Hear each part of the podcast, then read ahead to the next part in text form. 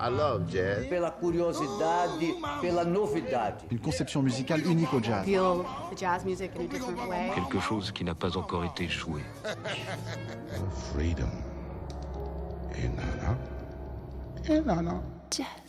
Co. Le top départ est lancé. L'heure où le jazz se conjugue avec deux Z, c'est Jazz Co. Nous sommes ensemble jusqu'à minuit. Tout à l'heure, à partir de 23h, il y aura un beau programme avec pêle-mêle Anthony Joseph, un groupe qui nous vient également d'Estonie. C'est Martin qui nous en parlera. Pierre ira voir du côté de ceux qui ont de la mémoire et qui se souviennent de quelques contrebassistes de Thelonious Monk qui sont allés voir du côté de Lorient. Nous aurons également Philippe qui fera sans doute un lien entre Don Cherry et quelques musiciens français bien inspirés. Mais en première heure, nous recevons Jean-Michel Couchet et Yoram Rosilio, tous les deux membres du anti-Rubber Brain Factory. Vous inquiétez pas, on va vous expliquer ce que ça veut dire. Nous sommes ensemble en tout cas jusqu'à minuit avec un beau voyage et un jazz particulièrement métissé puisqu'après avoir tissé des ponts entre la France et les États-Unis, c'est-à-dire des ponts transatlantiques, on a fait ça euh, depuis pratiquement un mois, et bien cette fois-ci on va faire un pas de géant du côté de l'autre rive de la Méditerranée.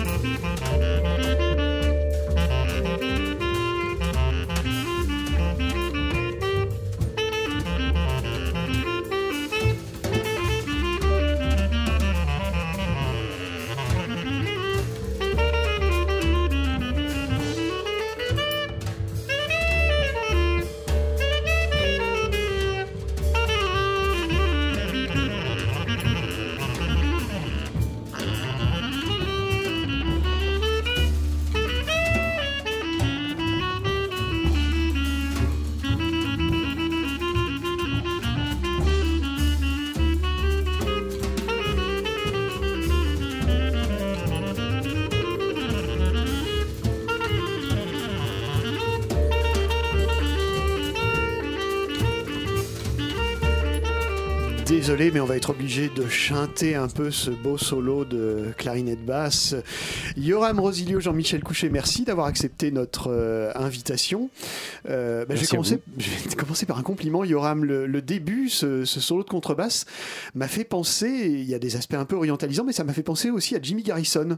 Oh. Yes, Wow. sur le. J'avais dit que ce serait un compliment. hein. Ah oui, en effet. Sur le live à Seattle, notamment de, de Coltrane, où il y a un moment où il fait vraiment un solo comme ça qui est très très inspiré, où Mm, on mm, a mm, l'impression qu'il tire, il a une envie de tirer une mélodie véritablement de la, de la contrebasse. Euh, je vais commencer par une question qu'on t'a déjà posée sans doute cent mille fois. Anti-Rubber Brain Factory, ça veut dire quoi? Alors, ça veut dire ce que les gens ont envie que ça veuille dire. D'accord Euh, alors, euh, non, mais d'abord, euh, merci euh, bien sûr à l'équipe de Jazz Co de nous avoir invités. Euh, c'est une émission que moi j'apprécie particulièrement parce que voilà, c'est une émission qui est rare en fait dans le domaine du jazz parce que je découvre encore pas mal de choses et c'est toujours un plaisir s'il y a des sujets bien bien cherchés et tout. Et donc c'est la deuxième fois que je viens là, c'est un vrai plaisir. donc je vous remercie. Christophe Dacuna, Voilà. si tu nous écoutes.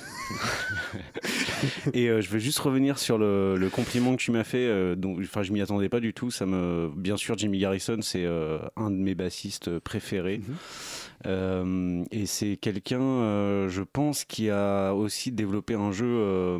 c'est un des, un des contrebassistes qui a, pour moi, développé le jeu le plus proche de, de- du jeu, par exemple, sur le Gumbri Mm. ou sur les instruments comme le Ngoni, etc. Les, jeux- les instruments de. ou la, ou la, la Kora. En fait, des, des, des, des- des instruments africains où vraiment il y a juste des. Euh, des basses, euh, voilà. euh, enfin, même la façon dont il accompagne, euh, très souvent, euh, il joue pas le walking de façon traditionnelle. euh, il, il- il est juste sur des, euh, sur, sur des envois de, de groove rythmique. Et donc, bah, ça me fait très plaisir. J'ai pas répondu à ta question, mais, euh, Oui, mais je m'en rappelle plus. la, la question c'était Anti-Rubber Brain de Factory. Euh, Qu'est-ce que ça voulait dire? Et tu m'as m'as répondu, ça veut dire ce que les gens ont, ont envie que ça, ça, ça sonne en fait. hein. Ouais, effectivement. Ouais. J'ai consulté tout à l'heure, parce que j'ai un peu travaillé quand même l'émission, hein, l'air de rien. Euh, pas moi. Alors, c'est les 10 ans discographiques, en tout cas, du groupe. Je ne sais pas si, si le groupe a existé bien avant le premier disque, mais le premier disque a été enregistré en 2008. Alors en fait, c'est les 10 ans tout court, puisque l'acte de naissance de, euh, de, cette, euh, de cet orchestre, c'est euh, véritablement le premier disque, euh, Ask the Dust, euh, qui a euh, jeté les fondements euh, de, cette collaboration multiple, qui est l'Anti-Rubber Factory. Alors, j'ai constaté que.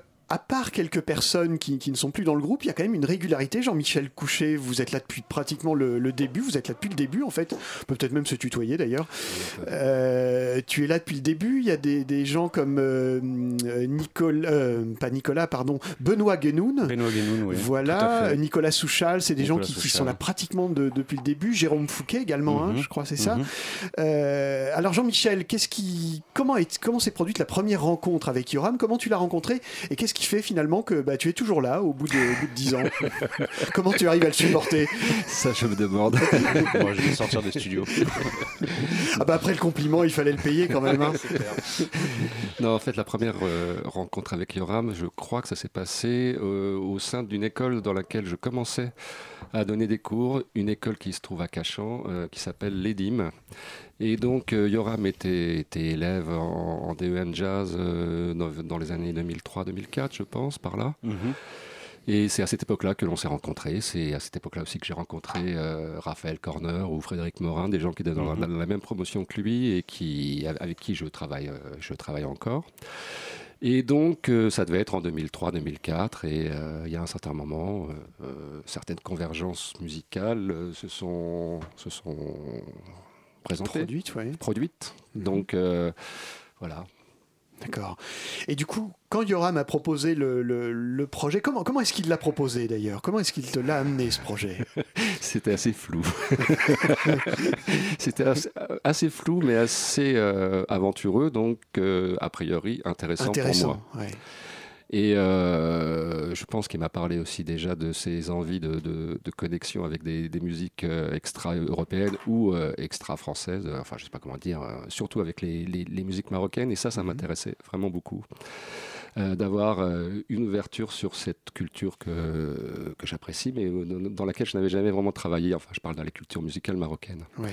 Donc ça a été, ça a été le point, le point d'accroche, le premier, je pense. D'accord. On peut dire ça comme ça. hein. On peut dire ça comme ça. De toute façon, on l'a dit comme ça. Donc, comme on est en direct, on peut pas monter. Euh, Yoram, alors, on- donc six albums. Euh, à ce jour, pour la RBF, ouais, c'est six albums. Oui, à ce, à ce jour. Et alors, j'ai remarqué que les, la- la- on, on va venir tout à l'heure, hein, on va venir à- au sujet des thèmes traditionnels, de leur place dans, dans la musique, mais j'ai remarqué que sur les premiers albums, il y a quand même beaucoup de compositions et que les thèmes traditionnels appa- apparaissent petit à petit finalement. Euh, alors, hum, dès les, dès les premiers albums, il y a, euh, il y a déjà, euh, il y a déjà des, a reprises de morceaux ouais. euh, Ouais. traditionnels. C'est vrai que c'est un peu moins présent. En fait, euh, euh, je pense que. alors, moi, je- moi je, je compose beaucoup hein, régulièrement. Je pense que en fait petit à petit je me suis fait un petit peu happer par, par cette, cette recherche sur les musiques marocaines et, et pour, pour, pour bien euh, travailler tout ça il fallait passer par du répertoire traditionnel euh, de façon à avoir des, euh, à la fois enfin, des références et des référents musiciens pour, pour en fait appréhender et, jouer tous ces morceaux. Je, précise aussi en même temps que euh, la RBF c'est aussi un terrain d'expérimentation constant et donc du coup euh, ce qui est donné à voir par les productions par les productions discographiques là ces, dernières productions sont euh, vraiment axées effectivement sur, euh, sur les recherches autour des musiques maghrébines mais il y a plein d'autres choses qui se passent et notamment aussi beaucoup de compositions pour ceux qui nous suivent et qui viennent nous voir au- en concert, voilà, il y a, il y a vraiment, on- on- enfin, il y a, y a plein de choses différentes. Des fois, on reprend aussi des standards de jazz ou des thèmes de, de Mingus ou d'Ornette, voilà. D'accord. Euh, bah, on va peut-être écouter un deuxième titre de ce nouvel album qui s'appelle Marocain. Tu vas nous expliquer peut-être le titre ou alors tu vas me dire que finalement le titre veut dire ce qu'on a envie qu'il dise. C'est ça aussi? Alors, le, le- oui, je, je le fais maintenant? Le- Bah oui. euh, Très rapidement, le une, c'est un dialecte euh, judéo-marocain, euh, donc qui est constitué de mots euh, arabes, berbères, hébreux, euh, bien sûr aussi de français, d'espagnol, etc. Bon, c'est un grand, c'est un grand, c'est un grand mélange. Euh, c'est un peu l'équivalent du, on fait des raccourcis, hein, mais c'est pour aller vite. C'est un peu l'équivalent du yiddish en Pologne, par exemple. Le marocaïte, c'est une langue, une langue de la population juive du Maroc. Voilà. D'accord, spécifiquement de la population juive du Maroc Oui, alors. oui, oui. D'accord. On écoute un second extrait de Marocaïte.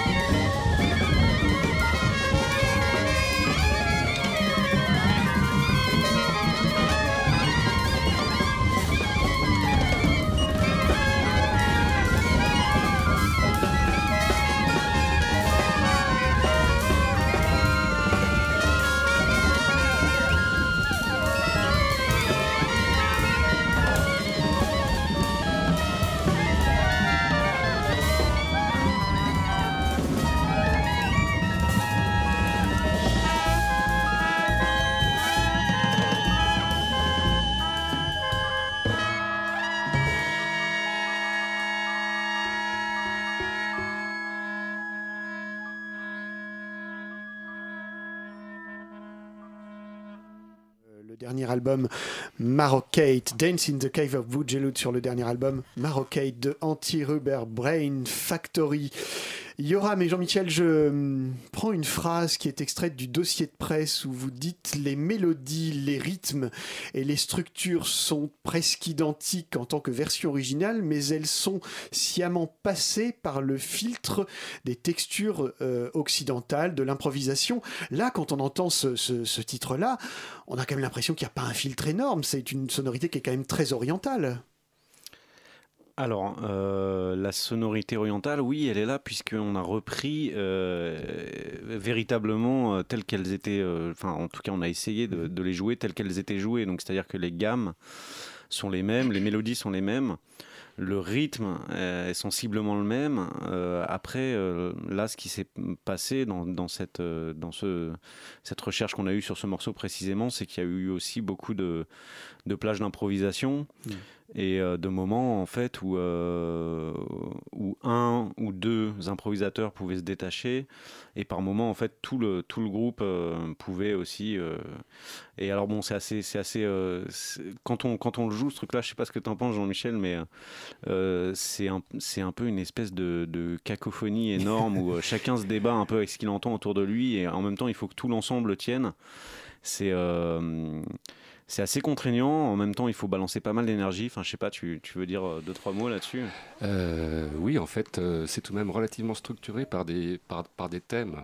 C'est-à-dire qu'entre chaque plage d'improvisation, il y a des thèmes assez, enfin, assez courts euh, qu'une qu'une personne est, est censée euh, l'idée, enfin, amener Mm.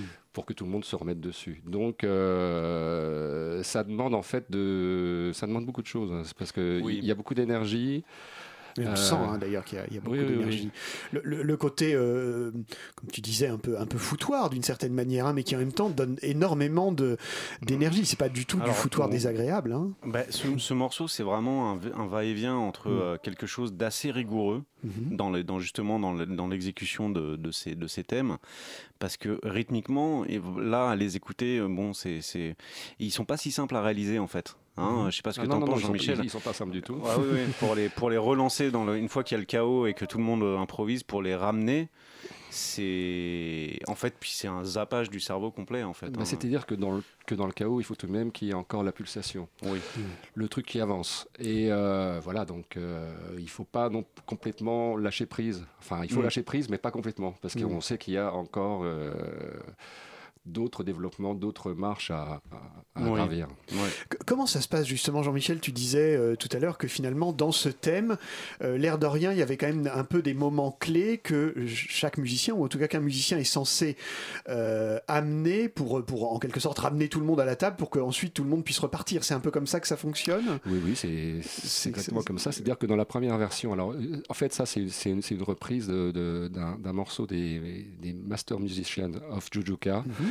Qui est un groupe très important pour moi, parce mhm. qu'en fait, c'est le groupe avec lequel euh, Ornette Coleman a fait quelques enregistrements dans les années 70, et c'est le groupe qui avait été enregistré par Brian Jones au début des années 70. Donc c'est un truc... euh, et donc dans leur, dans leur version, c'est un truc assez traditionnel, donc pas avec le, le même instrumentarium aussi, ce qui... euh, c'est que des que des des rétas Mhm. donc euh, il y a déjà y a pour retrouver la sonorité parce que c'est pas des instruments qui sont tempérés donc euh, pour retrouver ce type de sonorité il y avait déjà ce problème là et donc euh, chaque thème euh, chaque thème euh, est plus ou moins lâché au, au fur et à mesure avec des grandes improvisations entre et il se trouve que sur cette version c'est moi qui ramène euh, qui, qui sert de, de C'est chef lui, pour c'est ce lui truc. qui a la mission. oui c'est moi et euh, qui ramène le thème et comme les autres le connaissent et sont bien à l'écoute j'espère ils, se remettent directement Ouais, sur ouais, ça, et donc il un- doit, doit y avoir quatre phases comme C'est ça quatre, quatre thèmes, ouais. Quatre thèmes. ouais. Euh, voilà D'accord. Et c'est à chaque fois toi qui ramène, en tout cas dans la version qu'on dans a cette entendue, version là ça pourrait être quelqu'un Ouais, d'autre Ça pourrait être quelqu'un d'autre.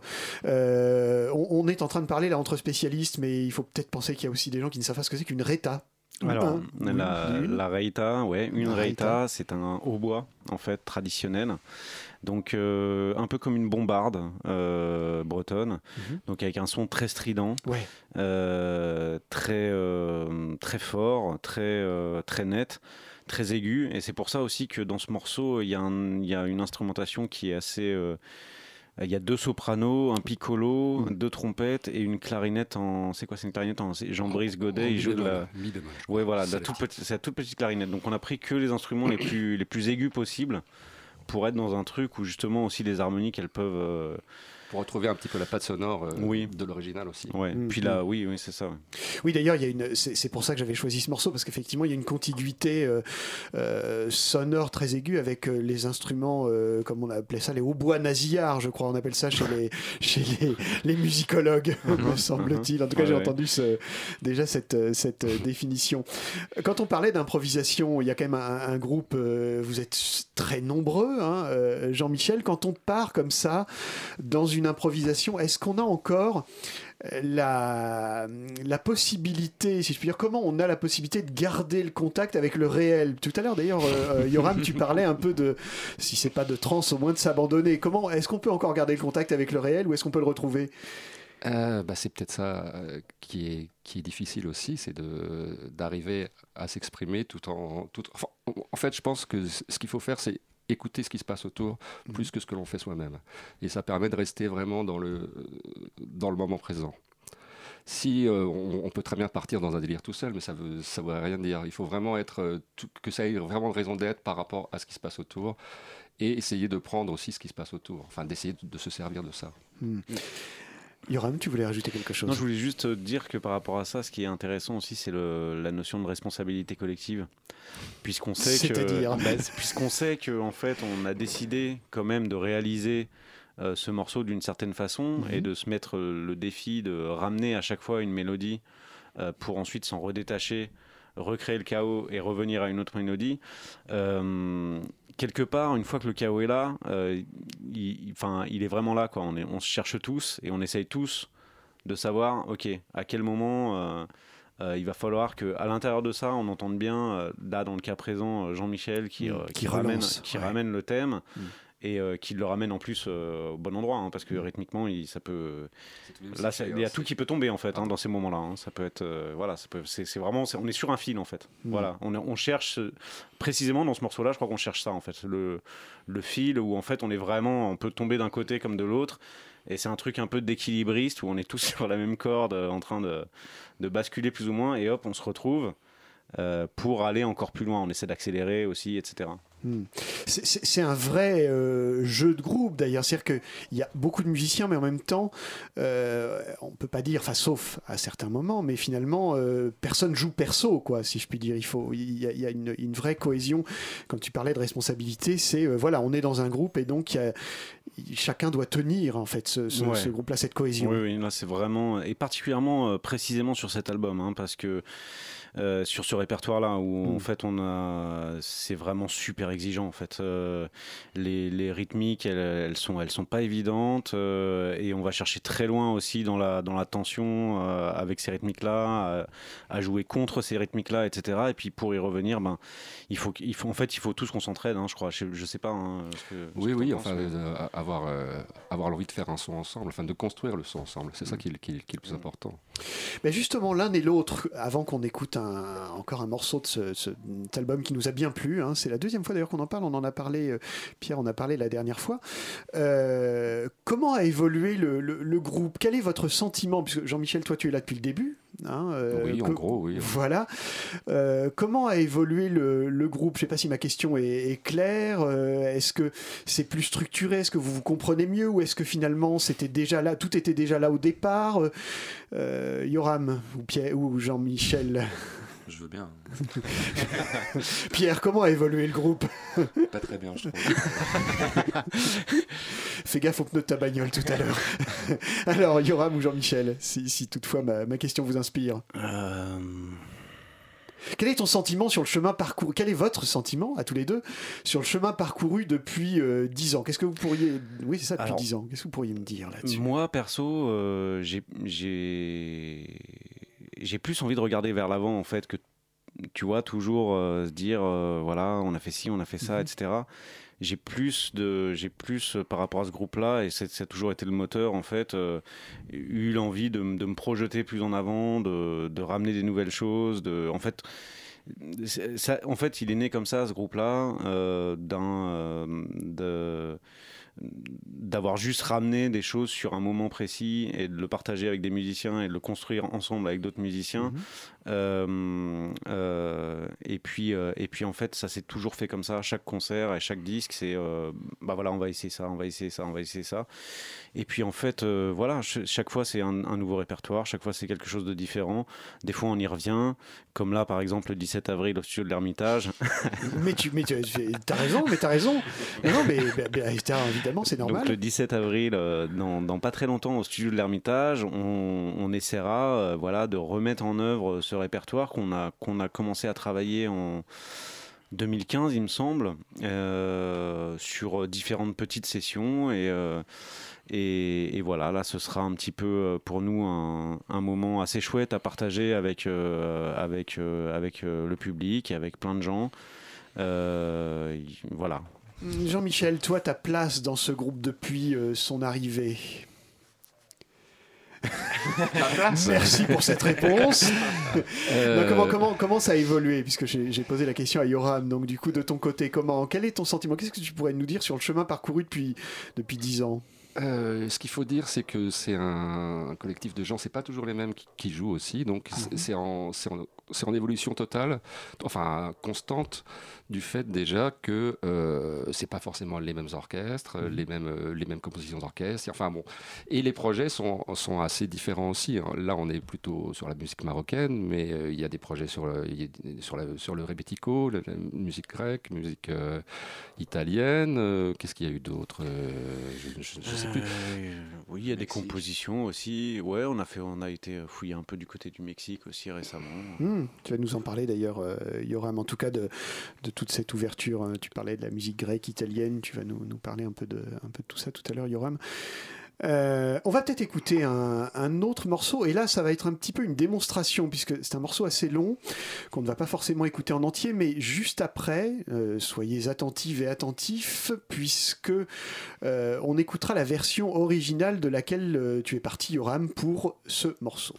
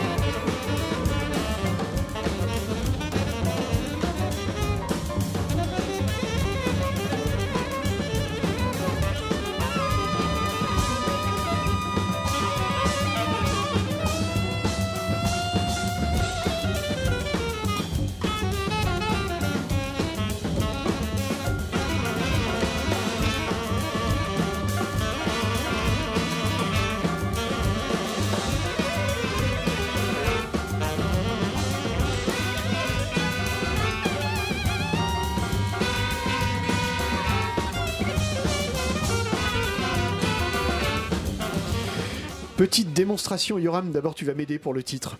Alors c'est euh, bon, je le fais sans la prononciation parce que j'aime pas trop euh, prononcer euh, les choses trop bien. Bon, tu- Donc c'est il, il est sympathique avec nous finalement. J'aime pas trop vous écraser avec ma science. voilà exactement. Non bah, je vais, bah, je vais le prononcer à la, à la française quoi. C'est Habitat Arma. Alors, on, évoquait tout à l'heure avec cette, euh, cette fameuse phrase, j'espère que vous avez bien le, thème en tête, puisque je vous propose maintenant d'écouter un extrait de l'original, et puis après, Yoram, tu nous expliqueras un peu à la fois le travail de collecte euh, auquel tu t'es livré, et comment on, fabrique, alors on aurait peut-être dû l'écouter dans l'autre sens, mais euh, comment on fabrique justement une, une, version jazz de ce thème. On écoute avec, grand plaisir. petit bout de la version originale.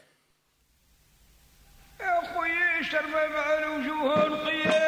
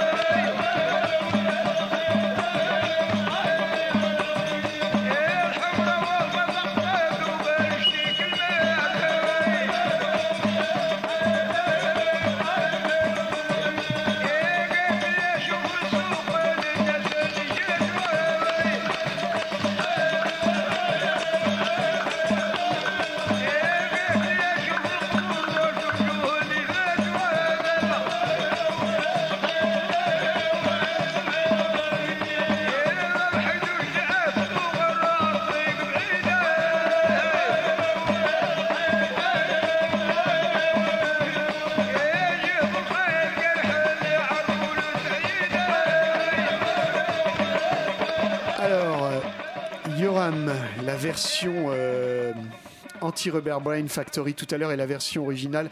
D'abord, comment, euh, comment tu procèdes en fait pour euh, trouver ces morceaux euh, C'est quoi tes sources? Alors précisément pour ce morceau-là, je ne me rappelle plus où je l'ai trouvé. Je pense que je l'ai, euh, me- que c'est quelqu'un en fait que j'ai rencontré là-bas au Maroc qui me l'a filé en MP3. Euh, effectivement, c'est un morceau qui est pas du tout référencé. Je sais pas, ça vient de. Il y a beaucoup au Maroc de petites productions, euh, Mm. de, petits ou- disques en carton, etc. Machin. Et puis donc du coup, j'ai dû. Voilà, mais euh, donc, euh, bah, entre autres choses, il y a ça, il y a ce que, ce que je, ce que je, ce que je chope euh, avec les amis, avec les gens que je rencontre, qui me filent des disques, des MP3, etc. Il y a ce que j'enregistre aussi. Euh, Il y a les recherches aussi sur le net et dans les différentes choses qui ont été déjà collectées par le passé. Il y a des choses qui sont assez formidables, quoi, notamment. Enfin bon, il y a plein, plein, plein de choses. Euh, et puis dans tout ça, il y, a des- y, y a choses qui vraiment euh, me frappent euh, littéralement et que je me mets à écouter, écouter, écouter, et qui deviennent des, des obsessions. Et ça, ce morceau, ça en fait partie. Et donc du coup, bah, j'ai eu envie aussi que qu'on le joue en fait, qu'on essaie de le comprendre, qu'on essaie de, de... donc après moi j'ai relevé simplement relevé, c'est-à-dire euh, j'ai réécrit euh, les partitions euh, du mieux que j'ai pu en essayant de, de remettre les rythmes à l'envers, enfin qu'on entendait à l'envers, de les remettre à l'endroit, parce qu'il y, a- il y a ce phénomène-là beaucoup dans ces musiques-là, pour nous euh, occidentaux. C'est les, les rythmes ternaires un peu c'est, Oui, puis avec des accents rythmiques qui sont euh, vraiment pas là où, euh, où on les attend. Donc, c'est, enfin, voilà, c'était tout un, tout un, déjà tout un travail. Et puis après, Après, c'est l'idée de bah, d'essayer de, de les jouer avec euh, autant de facilité, de groove, de naturel, de, rebond que. euh, Enfin, vraiment de, de s'approprier une, euh, une, presque une, une, une- manière d'être musicale, quoi, telle qu'on la ressent, et puis d'arriver à la reprojeter et de jouer avec, euh, voilà, tout simplement. Quand tu parles d'une manière d'être musicale, c'est vrai que ce qui, frappe, en tout cas dans ce morceau qui dure 13 minutes, hein, donc on l'a on a, on l'a évidemment euh, chanté, il y a un côté euh, répétitif, hypnotique. Est-ce que c'est ça, cette manière d'être musicale Alors, entre autres ça va, ça, ça va plus loin que ça, mais effectivement, il y a des choses euh, là-dedans, dans ces musiques-là, euh, les musiques euh, maghrébines et marocaines en particulier, euh, qui sont vraiment de, l'ordre de. euh, d'une oui de, de la de la trance rythmique aussi de de, de la surabondance rythmique euh, aussi c'est-à-dire que euh, la construction des rythmes sont partagés par plusieurs percussionnistes et, euh, et, et chacun peut euh, surenchérir, surenchérir et souvent accélérer, accélérer, Mm. accélérer. C'est des morceaux, c'est des chansons, des musiques qui accélèrent beaucoup, euh, qui, voilà, pareil, cherchent des limites dans le, dans le groove, dans l'équilibre, dans les déséquilibres, les déséquilibres, etc. Et qui, moi, me, me fascine complètement. Là, il y a aussi la dimension des, des voix. euh, qui euh, où là il y, a y plusieurs voix en fait euh, en même temps qui euh, qui font elles-mêmes une autre polyrythmie par rapport à la polyrythmie euh, jouée par les percussions. Enfin, il y y a vraiment tout un truc. Et alors, je tiens à signaler quand même, parce que bon, c'est peut-être pas évident pour tout le monde, que c'est vraiment là, on est cet enregistrement-là, a priori, de mon, de, de mon ressenti, euh, ça vient vraiment d'un village. hein. ça vient vraiment d'un truc où euh, Mm. où il n'y a pas il a pas de conservatoire de musique. hein. Mm, Voilà, on n'apprend pas on n'apprend pas à jouer des percussions avec un professeur, euh, des partitions et tout quoi. C'est euh, de la pure tradition orale, euh, de la pure musique apprise dans la fête, dans le partage, dans le social. Et, et c'est en ça aussi qu'elles sont qu'elles sont belles quoi, et qu'elles sont qu'elles sont surpuissantes en fait. Voilà, je crois que j'ai trop parlé.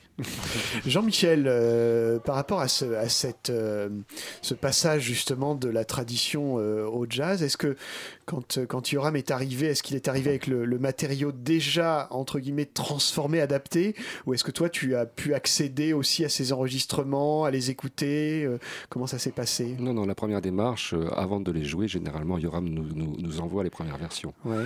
Euh, donc, on peut l'apprendre déjà, enfin, l'intér- l'intérioriser comme ça. Et puis, ensuite, il y a les thèmes plus ou moins retranscrits, mais il y a tout un travail à faire en- en- encore de compréhension. Et puis, de, comment dire, de. de, de, euh, euh, euh, pour l'improvisation, ensuite, euh, on est absolument libre. Enfin, je veux dire, il n'y a pas de. euh, on peut aller, on, peut aller là où, là où on, là où on le sent, quoi. Mm. tout en, tout en gardant, en tout cas pour ce thème-là précisément, la structure rythmique, en tout cas. Ah bah ça c'est Ouais. fondamental. Ouais, hein. ouais. Si on joue, c'est le, plus important dans, dans cette musique-là, c'est le rythme avant tout. hein, je pense. C'est rythme et mélodie. C'est comme dans la rumba Ouais. cubaine, c'est comme dans toutes les tout- toutes les musiques qui viennent, enfin, qui ont pour source l'Afrique de l'Ouest un peu. C'est c'est euh, avant tout voix percu. Quoi. Mm. Tout à l'heure, Yoram, tu évoquais le fait que, bah, enfin, même toi aussi, d'ailleurs, Jean-Michel, vous évoquiez tous les deux le fait que vous aviez abordé un peu les musiques grecques, les musiques italiennes. Là, tu es parti sur des, recherches sur le Mexique. Est-ce qu'il y a des musiques, des traditions qui sont plus faciles à adapter que d'autres? Est-ce qu'il y a vraiment des traditions où, ça a été plus difficile, où finalement euh, tout, est adaptable au jazz finalement? Ah oui, alors la, question posée dans ce sens-là est déjà plus euh, Plus pertinente. Non, parce que non, je me suis- c'est-à-dire que l'autre, là, je m'étais jamais posé la question euh, s'il y a des traditions qui sont plus faciles à jouer que d'autres. Je pense que c'est vraiment, ça dépend de, de plein plein de paramètres. euh, Notamment de la capacité de les, de les comprendre, justement, en tout cas de les... voilà, qui ouais. sont elles-mêmes liées à plein de choses, quoi, à la culture personnelle, etc. Mm. Euh, après, euh, je sais, je, je, je saurais pas vraiment répondre. Je suis désolé parce que hein, là, en plus, on, le, si on si on utilise le mot jazz, enfin, ça va, ça va tout de suite. En, en deux minutes, je saurais pas. euh, Mhm. Mais je vais y réfléchir pour la prochaine fois. Mais peut-être Jean-Michel, il, il- C'est une façon indirecte de nous dire réinvitez-moi, j'aurai la, j'aurai la réponse la Exactement. prochaine fois. Non, c'est sûr- Jean-Michel. euh, C'est sûr que des, que des traditions plus proches de nous, euh, grecques ou, euh, ou italiennes, sont plus faciles parce que c'est c'est un, euh, toujours pareil, c'est des instruments euh, européens généralement. Ouais. Alors que si on doit, si on doit euh, faire, la, faire la même chose pour des trucs, je, je, je, je sais pas, balinais ou, euh, ou, ou les, c'est pas le même tempérament du tout, Mm. ça va déjà être beaucoup, beaucoup plus compliqué. Mm. Et euh, pour, les, pour les reproduire sur, euh, sur des, des, des instruments tempérés européens. Donc Ouais. il y, a des- il y, a, y a déjà ce truc-là. Si on fait, si on, je pense, euh, je sais pas, les, les, poly- les polyphonies banda, euh, ça, ça, ça, ça vient d'où ça? De Congo, je crois, un truc comme ça. Là, ce serait très, très, très difficile parce que c'est complètement Ouais. euh, out of tune, si j'ose dire, par, non mais c'est par rapport t'as à. formidablement répondu quoi scientifique et tout non mais par rapport à ça je peux même rajouter une petite anecdote vraiment vite fait c'est que justement quand on bossait avec les, les Marocains qui jouaient de la raïta l'instrument est en bois et chauffe au fur et à mesure de qui souffle dedans parce qu'en plus il souffle comme des comme des bourrins et du coup pendant le morceau il peut prendre un demi ton plus haut Ah, voire ouais. un ton et du coup bah c'était c'était super marrant parce qu'en fait euh, l'intensité de la musique, enfin la musique, comment elle montait petit à petit dans le tempérament, dans la- dans le- dans le- dans l'échelle euh, tonale, Ouais, ouais. euh, et ben euh, c'était aussi lié à la puissance, à la chaleur du lieu, enfin à des choses qui sont vraiment euh, à l'énergie que les que les musiciens mettaient là-dedans. Et, euh, et, les, et les soufflants, là, euh, vous, vous galériez, mais, mais, Bah oui, il fallait grave, pas quoi. quasiment Parce changer de tonalité à, à Ah, certains oui, oui. moments parce que parce que c'était plus possible. Alors euh, bon, enfin c'est plus possible. C'était plus Dans le même calé, morceau. quoi. hein. C'est-à-dire qu'il y a un moment, alors, et en plus, ça crée un truc complètement. Euh, Tout le monde doit changer de tonalité alors du coup à ce moment-là. Ouais, mais chacun le faisait quand il le sentait. C'est pour ça que ça sonne très oriental. voilà. C'est une, c'est une très bonne réponse, Yoram. C'est pour des réponses comme ça qu'on te réinvitera. Le- On va écouter encore un extrait du, du dernier, al- du dernier album. L'extrait, c'est Leila Lille. Et, Est-ce euh, que je peux, je peux juste, excuse-moi, donner les, les noms des, des copains qui jouent sur l'album? Bien sûr. Ouais, parce que tout à l'heure, on a entendu une belle intro de piano de Paul Vacrenier. Et justement, j'allais en parler. Ah, alors je te, je te coupe, je suis désolé. Vas-y, vas-y, vas-y, Yoram, donne, euh, donne les noms. Et euh, Jean-Michel euh, Couchet, justement, prenait le, le premier solo d'alto. Et nous avons euh, Nicolas Souchal et Jérôme Fouquet à- aux trompettes, Trompette. Jean-Brice Godet aux clarinettes, euh, Florent Dupuis, Benoît Guénoun au sax. Et on a deux batteurs ici, c'est Raphaël Corner et François Mélan. Euh, pardon.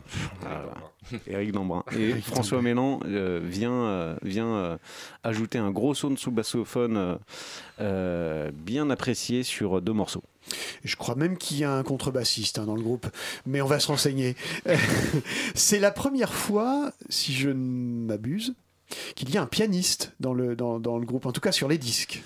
Alors on a eu Or Solomon, Ouais. On a eu euh, Jean-Philippe Solou qui n'est pas pianiste, qui, non, qui n'est pas pianiste, il avait jamais joué de piano, il a joué pour la première fois de sa vie du piano sur un des disques euh, d'RBF. D'accord. Et euh, effectivement, dans les disques, c'est ça. Ouais. Ouais, dans les Ouais. disques, c'est la première fois qu'il y a, qu'il y a un pianiste. Et comment ça se fait qu'il y, a- il y a eu le, le- la venue de Paul Vacrenier, justement? Il y avait, Tu sentais qu'il y avait besoin d'un pianiste là sur ces... Mmh, En plus, Paul non. joue à la fois du vibraphone, euh, Voilà, du, du ouais. balafon également. Non, mais pas forcément parce que euh, jusqu'à présent, j'ai jamais eu la démarche de me dire il me faut tel instrument et donc je vais aller chercher quelqu'un. Hmm. Euh, Paul, c'est beaucoup plus sur un truc euh, d'entente, de, de beaucoup aussi de réflexions qu'on a partagées, de beaucoup d'échanges, beaucoup d'affinités musicales, où à un moment, en fait, il s'est trouvé que, qui, voilà, c'était, c'était vraiment bienvenu euh, qu'ils viennent euh, participer avec nous à tout ça. Et ça fait assez longtemps, hein, finalement, ça fait depuis. euh, 2014 ou 2015, je sais plus, qu'il a commencé à, jouer avec nous sur des concerts, etc. Et là, vraiment, euh, particulièrement sur ce disque, je trouve qu'il fait un, boulot euh, vraiment, vraiment monstrueux. Quoi. Il envoie des trucs euh, vraiment superbes au piano.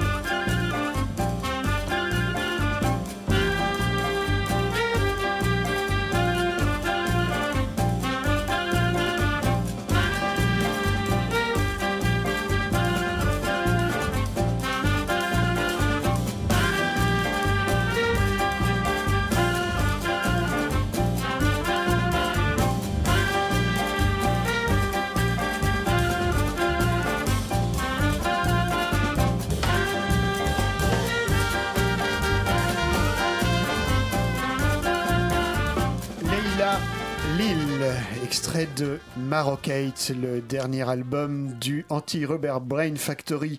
Yoram ou Jean-Michel, je vais vous demander de vous saisir du calendrier et de nous parler des dates de concert. Alors, 17 avril à l'Ermitage, pour jouer justement, euh, pour fêter la sortie du disque Marocite, dont on a écouté des extraits ce soir. Euh, voilà, avec grand plaisir, on sera là pour partager euh, de la musique avec vous. Et ensuite, le 21 avril, pour ARBF El Khal, qui est un autre répertoire, et ça se passera à Anigra, euh, 55 avenue La Place à Arcueil, À et ce sera à 19h30. D'accord. Jean-Michel, tu nous as amené un disque que tu as enregistré il y a, il y a déjà un petit moment, je crois, il y a quelques années. Oui, oui, oui, c'est une séance que j'ai fait il y a pratiquement 13 ans maintenant, ça doit être en 2005 ou 2004. Et que c'est un- une séance que j'ai fait avec des musiciens avec qui j'ai beaucoup travaillé depuis 20 ans. C'est des, il se trouve que c'est des Américains qui habitent en, en Europe. Il y a un trompettiste fran- euh, qui habite Paris depuis longtemps qui s'appelle Andrew Crocker, qui joue aussi dans Pink Machine et dans, dans Tycoon. Euh, il y a un très bon contrebassiste américain qui, euh, qui habite Venise aussi depuis très longtemps, qui s'appelle Mark Abrams.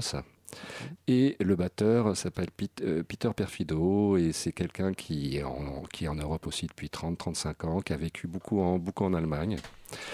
Et voilà, donc c'est des gens avec qui j'ai beaucoup travaillé. Il y a un certain moment, j'ai eu envie de- d'enregistrer un petit peu ce que l'on ce que l'on faisait. Donc j'ai produit ça il y a quelques années. Je l'avais sorti il y a 4-5 ans. Est-ce qu'on le trouve toujours? Euh, pour le moment, pas vraiment. Non, peut-être euh, si jamais euh, le fondeur de son veut le prendre sous son aile, peut-être qu'on le trouvera plus facilement. Mais sinon, non, c'est assez difficile. C'est assez difficile à trouver. Je dirais pas à vos cassettes parce que ça n'existe plus, mais en tout cas, écoutez bien, tendez l'oreille, c'est un disque qui est pas facile à trouver, que vous pourrez réécouter sur le podcast, bien entendu. Quel est le titre, Jean-Michel, que tu as Alors, choisi? j'ai choisi c'est un, un morceau qui s'appelle Inside the Tree Part 2. Euh, c'est en fait c'est c'est le nom du disque aussi qui s'appelle Inside the Tree. Inside the Tree. Et euh, c'est des improvisations. Enfin, dans ce disque en fait il y a euh, des reprises de certaines compositions de compositeurs que j'admire beaucoup comme euh, Ornette Coleman, Thelonious Monk ou Julie Sanfield. Et il y a des improvisations euh, totales. Donc voilà. Merci, messieurs, d'être venus ce soir. Merci à vous. Merci. Et à bientôt. À bientôt.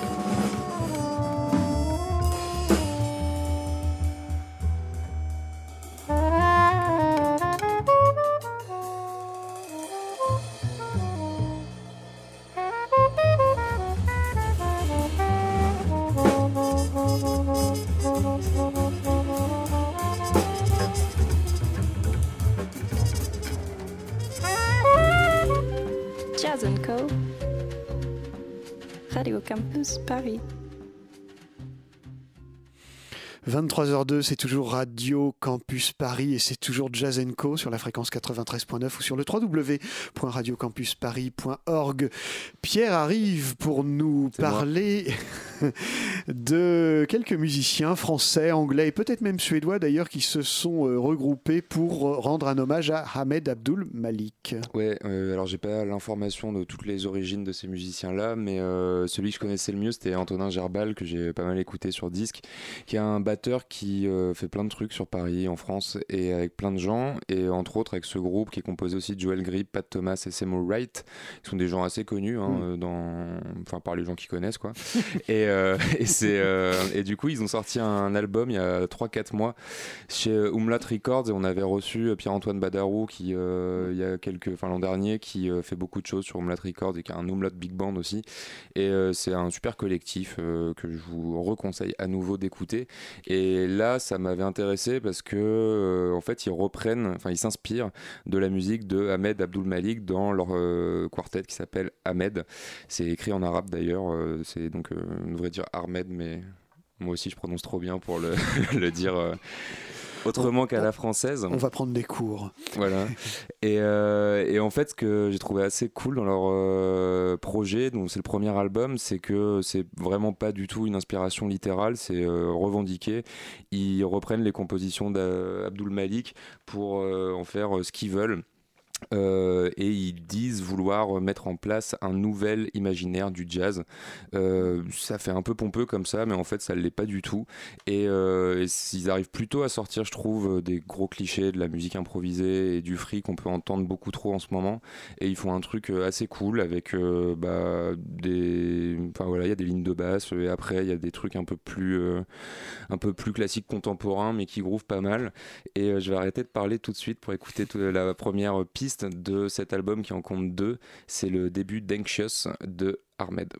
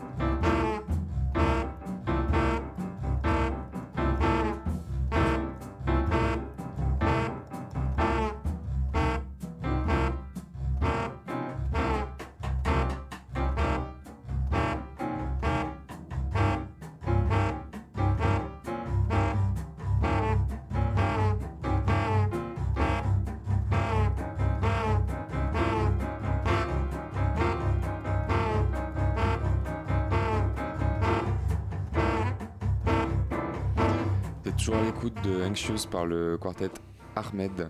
J'espère que je l'ai bien prononcé. Donc avec Antonin Gerbal à la batterie, Joël Grip qui est bien suédois, on a wérifié, Pat Thomas, c'est Seymour Wright et Joël Grip, c'est euh, un des cofondateurs du label Umlaut Records. Et rapidement, puisque euh, je me suis fait euh, rappeler à l'ordre par les commissaires du peuple qui peuplent ce studio encore. J'ai oublié de présenter Abel Abdul Malik, ce qui est assez ironique. Bah, et en fait, Ahmed Abdul Malik, c'était un bassiste essentiellement qui a joué avec énormément de, gens assez célèbres. Il est sur Mysterioso, de Monk, au Five Spots. Il participe euh, à la semaine passée par Coltrane et son quartet euh, au Village Vanguard dans l'album, euh, le live extrêmement connu du, même nom. Et, et surtout, il est resté connu pour être un des premiers, enfin si ce n'est le premier musicien de jazz américain qui, euh, qui a joué de l'oud et qui s'est intéressé euh, aux, aux musiques euh, arabes, orientales, et qui a essayé de les mélanger avec, avec le jazz. Et ça, c'est Jazz Sahara, le premier où il fait ça en 1958 et où il joue de l'oud. Voilà. C'est une belle présentation, Pierre. Tu, tu échappes de peu au procès politique avec autocritique. Philippe, dont nous célébrons le retour à la maison. Philippe, j'espère que tu n'es pas trop triste de, la, de, de ce qui arrive à Lula. Bah, J'avais envie de mettre Bebop à Lula de Diane Vincent, comme ça, on. Bah, tu un peux, petit tu sourire, peux- tu- mais enfin, bon, tu on peux oublie. lui réserver des oranges. Tu vas Bah peut-être ouais, aller lui sûr. porter des oranges. Tu vas Enfin, pas... c'est- quand même un choc. Hein. Ah oui, c'est vrai Ah ouais. C'était Ah attendu ouais. quand même. Parce que de l'autre côté, maintenant, c'est vraiment l'extrême droite qui, C'est vrai. qui est dans les sondages en deuxième position. D'accord. Avant que Lula, parce que Lula ne pourra plus se présenter, normalement. Mais c'est un peu partout en fait, les pays. Je crois que c'est un peu partout, il y a c'est ça le 6 ans vont en prison. et Nous, on les a pas encore mis en prison. Mais euh, Alors, tu vas nous parler de Old and New Dreams et Old and New Song, mais ça commence par Old and New Dreams, visiblement. Alors, allez savoir pourquoi, lorsque j'ai eu la pochette du quartet Old and New Songs sous les yeux, j'ai immédiatement pensé à Old and New Dreams, l'album de Don logique. Cherry, Dewey Redman, Charlie Haddon et Ed Blackwell, qui était paru chez ECM en 79. Je ne sais pas si c'est le choix des mots ou simplement une coïncidence, coïncidence, et je vous laisserai juge pour me dire si j'ai tort ou pas. Le quartet Old and New Songs est constitué par le trompettiste Johan Loustalo, le pianiste François Chenel, le contrebassiste Frédéric Chiffolo et le batteur Christophe Marguet. Si à l'écoute du disque, parce qu'après la pochette dans les mains, j'ai écouté le disque, j'ai immédiatement poursuivi la première idée du rapprochement avec l'album And and New Dreams, c'est que Loustalo fait référence ici à la Don que Christophe Marguet entre dans les pas de la batterie chantante et dansante de Ed Blackwell et que les cordes de la contrebasse de Frédéric Chiffolo me sonnent souvent à l'unisson de celles de Charlie Haddon. Bah, tout ça, ça m'a donné envie de réécouter l'album du quartet Old and New Dreams et j'ai choisi le titre euh, Guinea, une composition de Don Cherry largement inspirée des traditionnels africains sur un fond musical à la Ornette Coleman qui devrait plaire à nos invités.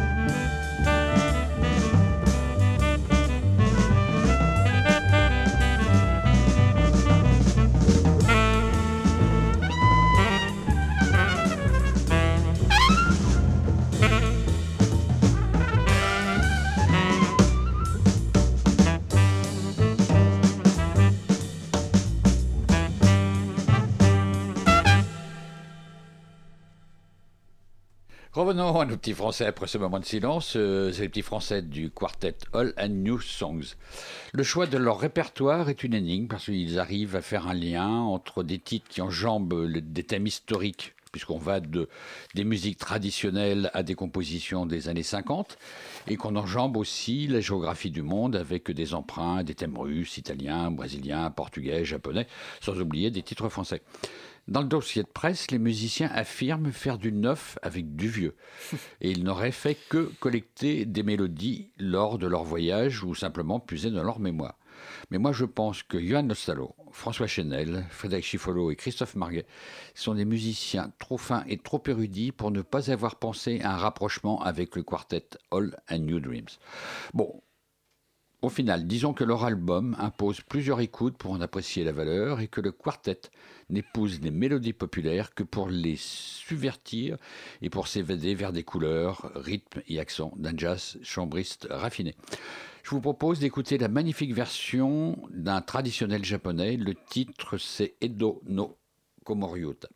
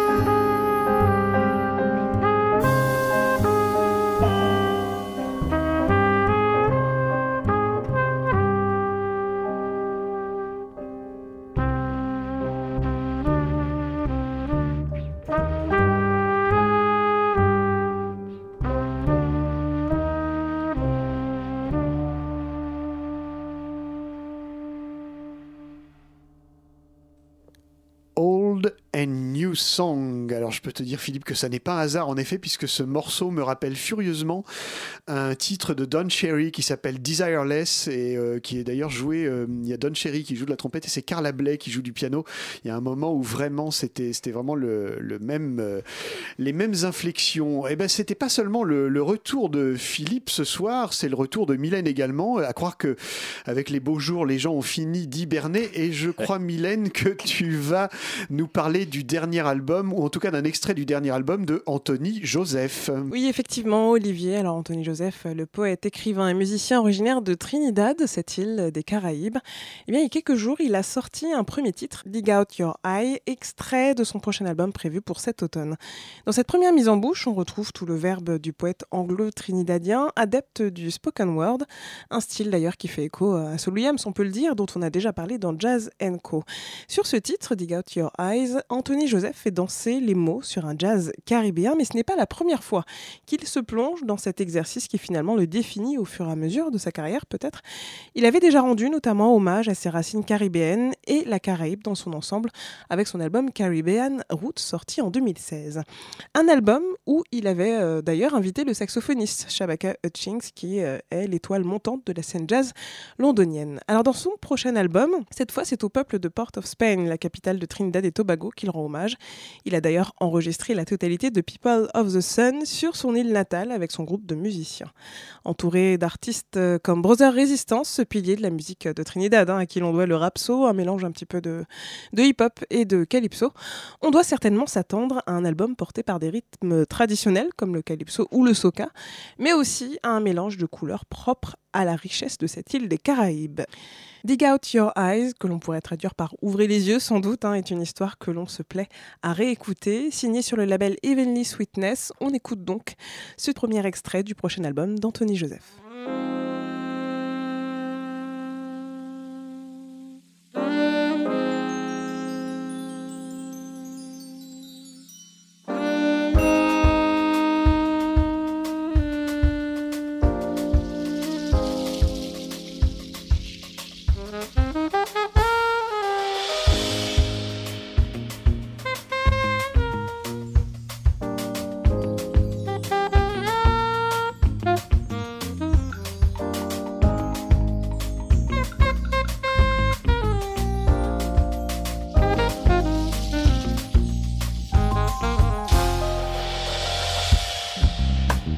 Rented car back to the depot, but the backlight bust and the ankle bend.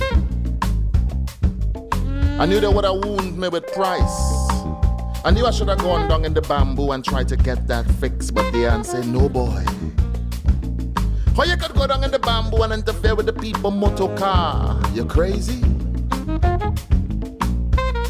So we drove it into the yard just so. And the little whiner girl just wind around the car twice and say, it good. She never even see the light. And we run down the western main road saying how the Trinity nice. Dig out your eye, dig out your eye. Up your back, take all you got. Dig out your eye. Dig out your eye, dig out your eye, dig out your eye. Dig out your eye, dig out your eye, dig out your eye. In town, rain was coming down hard. Streets were bussing with the budget, and we could hear the numbers seeping out from shopfront radios as we ate Creole Chinese and shopped for souvenirs. Monday midday in Port of Spain, and those same faces still there. The broken foot grass who they sell beads and oils on the curbs on Frederick Street. However, since 1985, he been begging me to buy, but I never buy. He's still there, calling me red man, like I never left. But Trinidad, dig out your eye, dig out your eye, dig out your eye.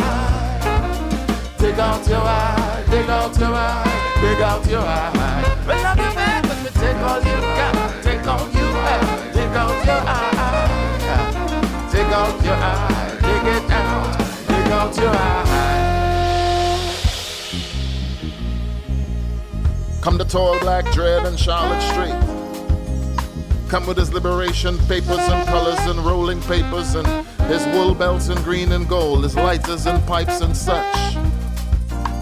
Come with the same style, same still around these men, still hustling like they always will. And from how the dreadhead gone fade around the rim, I now realize that he was my age all along them times.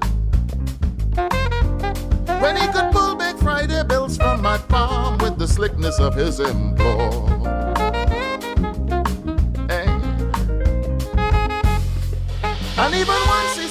Some crepe sole shoes that were two sizes too small. He said the doc gave him two weeks to live. Yet every year the man's still there, the man's still there, set up under the people's shop. Hey, but Trinidad, we take out your eye, we take out your eye, take out your eye, take out your eye,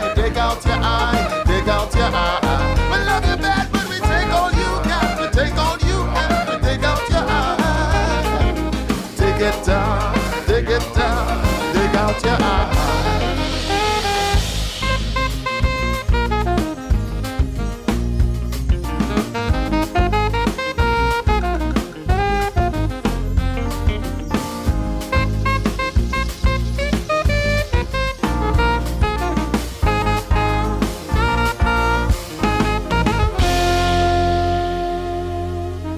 Had a brother named Nurse. Same nurse who used to goal keep. Same long leg knock knee nurse who brother Loaf was a big gangster who get shoot down south. Nurse from Febo village who just saw one day turn thief to prowl and problem and rob. And I am crossing Independence Square by South Key down in front Royal Bank where the old drag mall used to be. And I see him staggering through the city, drunk and high on rum, red and red beard collie, poor and humble in his vagrancy, with a sweet drink bottle in his hand and a straw in the neck of it, like a swan against gravity. Next thing is layers of skin peeling in mud, corpse like to fester like in some ravine. That clay brown skin to shed the epidermis, goblin vinegar of the bitter tongue darting out the mouth, the eyes bulging in the time of the street, bare feet and back and running from doorway to doorway, from doorway to doorway, from doorway to doorway, in the broken heart of the city.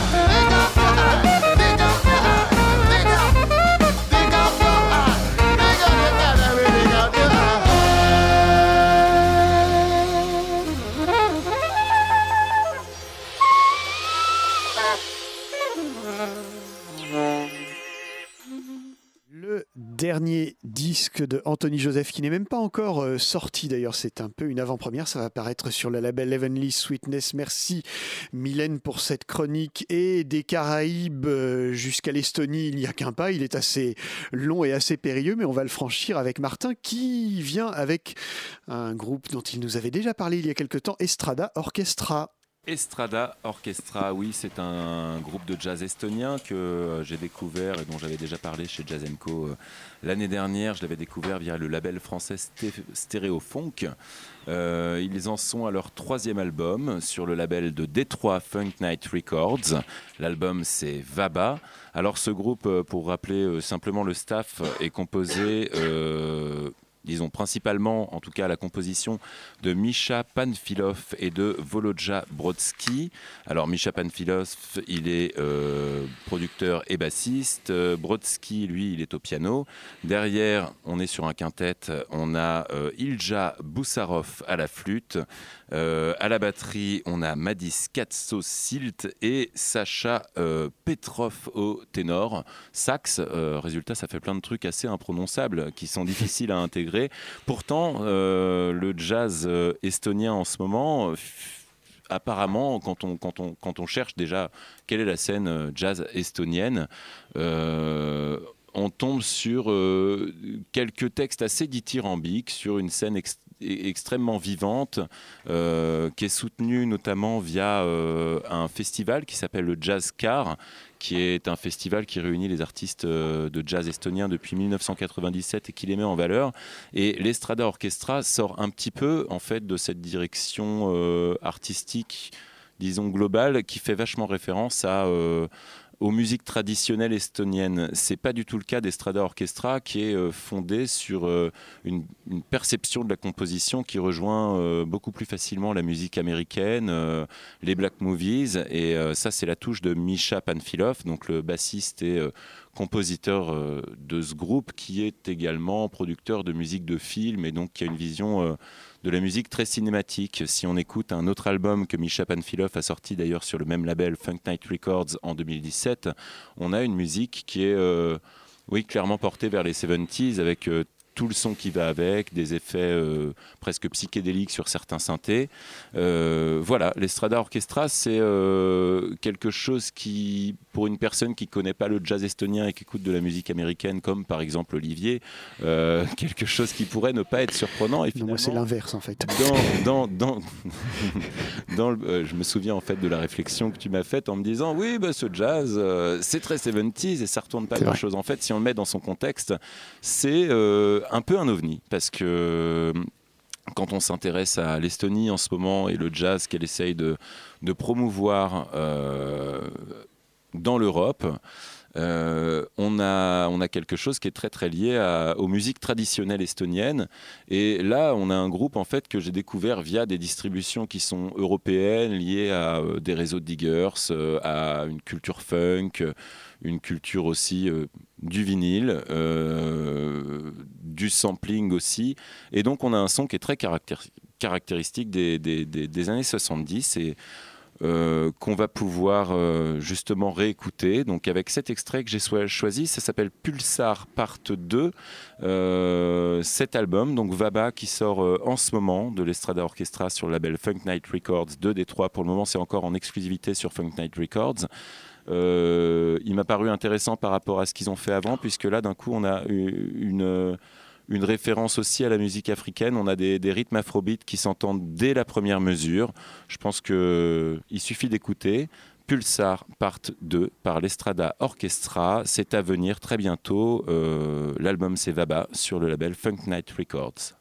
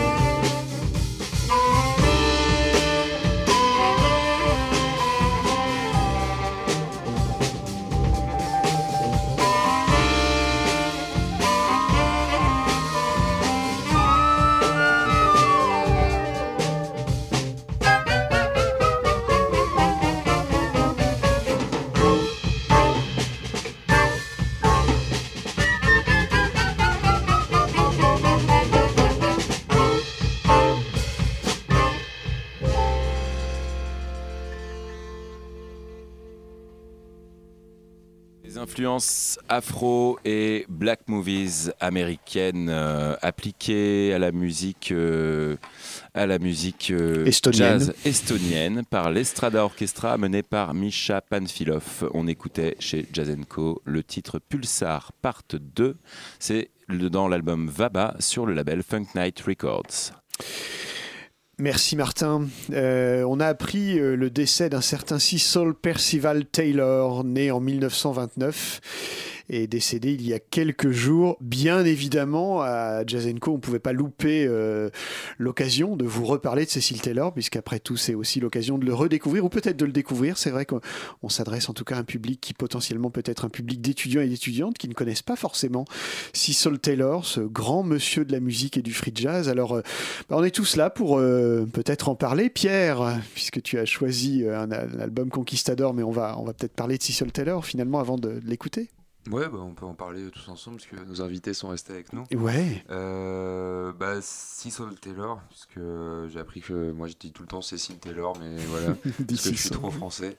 Euh, mais oui, donc c'est un grand pianiste qui est né en 1929. Il venait tout juste d'avoir 89 ans.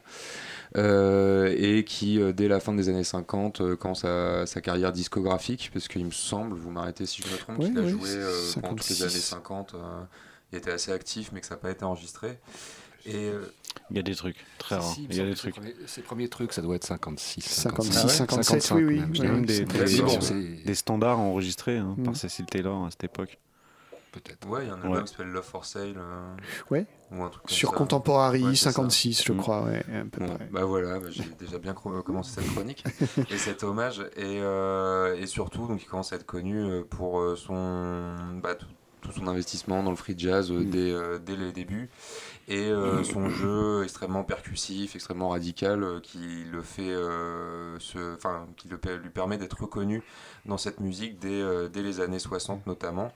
Et, euh, et notamment avec euh, Conquistador, qui est un de ses deux albums, il me semble, sur Blue Note, avec euh, Unit Structures, et un de ses plus connus, où il joue avec Bill Dixon, c'est Andrew Cyril à la batterie, Henry Grimes. Henry Grimes, et, et, Jimmy Lyons euh, au saxophone. Saxophone alto, ouais. C'est ça. Et, euh, donc voilà, c'est un des grands, euh, grands noms du free jazz, euh, même si c'est peut-être un de ceux qui, qui est les moins œcuméniques, enfin qui...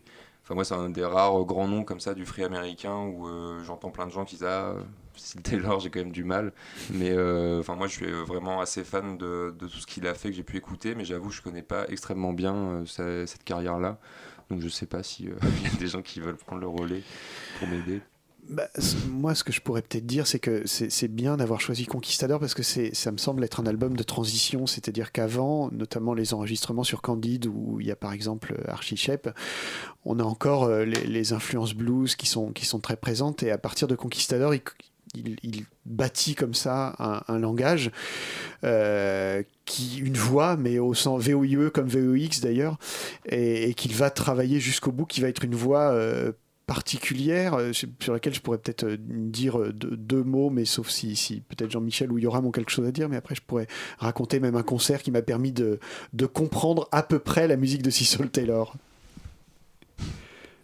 Non, moi c'est juste l'album Fly. Fly. Fly, Fly, ou Fly, Fly, Fly, ouais, ouais, ouais, Fly, Fly. Fly. C'est le premier truc que j'ai découvert complètement par hasard, il y a de ça pas mal d'années, et qui m'a complètement sco- scotché. Je crois que c'était avec Andrew Cyril aussi. Et euh, le bassiste, je ne sais plus, c'est peut-être euh, William Parker, je suis pas sûr. Voilà, mais super album aussi à écouter. Mais Jean-Michel, il a plein de trucs à dire, je suis sûr. Jean-Michel. Moi, je connais surtout sa première période, en fait, euh, quand il enregistrait pour euh, Candide et pour. euh, Il y a des choses qui sont très, vraiment très, très intéressantes. Alors, je ne sais même pas comment c'est c'est possible qu'il y ait quelqu'un qui ait pu faire ça dans les, dans les années 50. Parce que Ouais. c'est tout de même C'est complètement clair. euh, surréaliste qu'il ait pu faire ça. Enfin, c'est assez compréhensible qu'il euh, qu'il ait eu du mal pour, euh, pour, se faire, pour se faire entendre parce que c'est tout de même très, très extrémiste euh, Mm. par rapport à. Il a une identité vraiment personnelle, que ça soit free jazz ou avant. euh, il est. Oui, oui, enfin, je, pense qu'il est. Je ne sais pas s'il Mm. avait une, une- une culture classique ou, ou de, ou de musique contemporaine, mais euh, ça tranche. Euh, oui, je pense. Ça tranche vraiment sur le, sur le reste de la production, enfin, sur tous les autres pianistes. Quoi. Je vois personne. Je crois, je crois que lui, il a une formation assez autodidacte en fait. euh, C'est possible. Possible. Je- je- Enfin, bah, on en parlait hors antenne, euh, une, euh, une interview qu'il a fait à deux pas d'ici, euh, un film en fait euh, assez expérimental de la fin des années 60, euh, Place des Vosges, qui est disponible sur internet. c'est le- les recordings of Cecil Taylor, je crois, et, et où il explique ça en fait. Enfin, il a toute une formule poétique pour expliquer comment il a appris la musique et, et d'où elle vient, enfin ce qu'il joue. Et il y a des phrases géniales où son intervieweur lui demande qu'est-ce que vous étudiez, il répond les gens. Et, euh, et à un moment, il explique du coup que lui, il a appris la musique, euh, il dit, de, de l'autre côté euh, du chemin de fer. Ouais. Et, euh, et en disant qu'en fait, il a appris dans les ghettos noirs de Boston, parce qu'il vient de Boston. Et, et dans, justement en insistant, en disant loin des conservatoires, loin des écoles de musique, dans, dans cette ambiance festive-là, de la musique afro-américaine des ghettos. et, et je crois qu'en fait, il arrive assez tard dans, dans un apprentissage. Euh, Enfin, qu'il a été assez, autodi- assez autodidacte en fait. Enfin, il me semble. Moi, il me semble, mais alors il faudra peut-être me... que en fait, il a développé aussi au piano un truc euh, euh, très très euh, géométrique, Oui. symétrique Mm. euh, dans la façon d'approcher l'instrument, enfin très visuel. euh, aussi et euh, donc avec des euh, euh, des jeux en bloc cordes d'accords euh, ou des, des mélodies euh, enfin des, des choses qui sont euh, euh, presque presque de la peinture quoi enfin dans le, dans le dans son approche quoi dans Alors, c'est- tout à fait exact ce que tu, ce que tu dis, Yoram. Moi, j'ai eu la chance de le voir en concert il y a une dizaine d'années en Belgique avec Tony Oxley.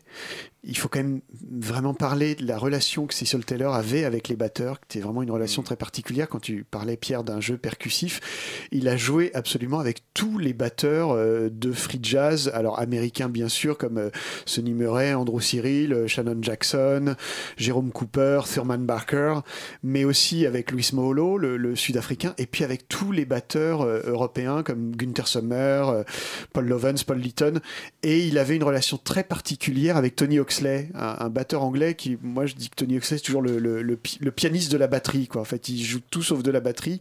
Sa batterie, c'est vraiment une usine à son.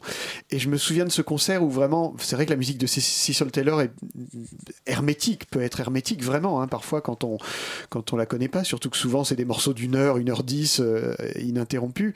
Mais le concert a commencé par un solo de Tony Oxley d'une dizaine de minutes, et en fait Cecil Taylor est arrivé, et avant, il s'est installé au piano, il n'a pas ouvert le- le couvercle du piano, donc on s'est demandé un peu ce qui se passait, et euh, il, a, il a commencé à vocaliser en fait, vraiment, c'est inimitable, hein, c'est vraiment, euh, je pourrais pas le, le- le refaire, une langue en fait, vraiment une langue avec des, des ponctuations, des points, des virgules, et quand j'ai entendu ça, je me suis dit, mais ça y est, tout s'éclaire en fait, il est en train de nous dire ce qu'il va jouer, et c'est exactement ce qui s'est passé en fait, et c'est vrai quand on écoute sa musique, c'est fait comme ça, comme tu le disais, Yoram, c'est- ça peut être de la peinture, mais c'est fait de points, de virgules, de choses comme ça.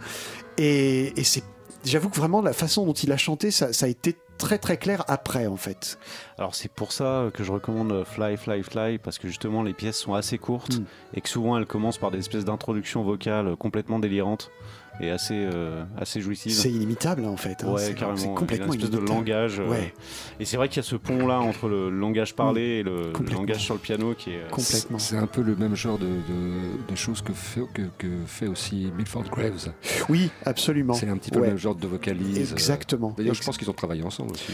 C'est pas impossible, mais, mais la- le rapprochement est tout à fait pertinent, Jean-Michel, en effet. c'est exactement ça. Et Moi, je voulais juste euh, aussi insister parce que j'ai j'ai quand même préparé, ça se voyait pas trop euh, cette chronique.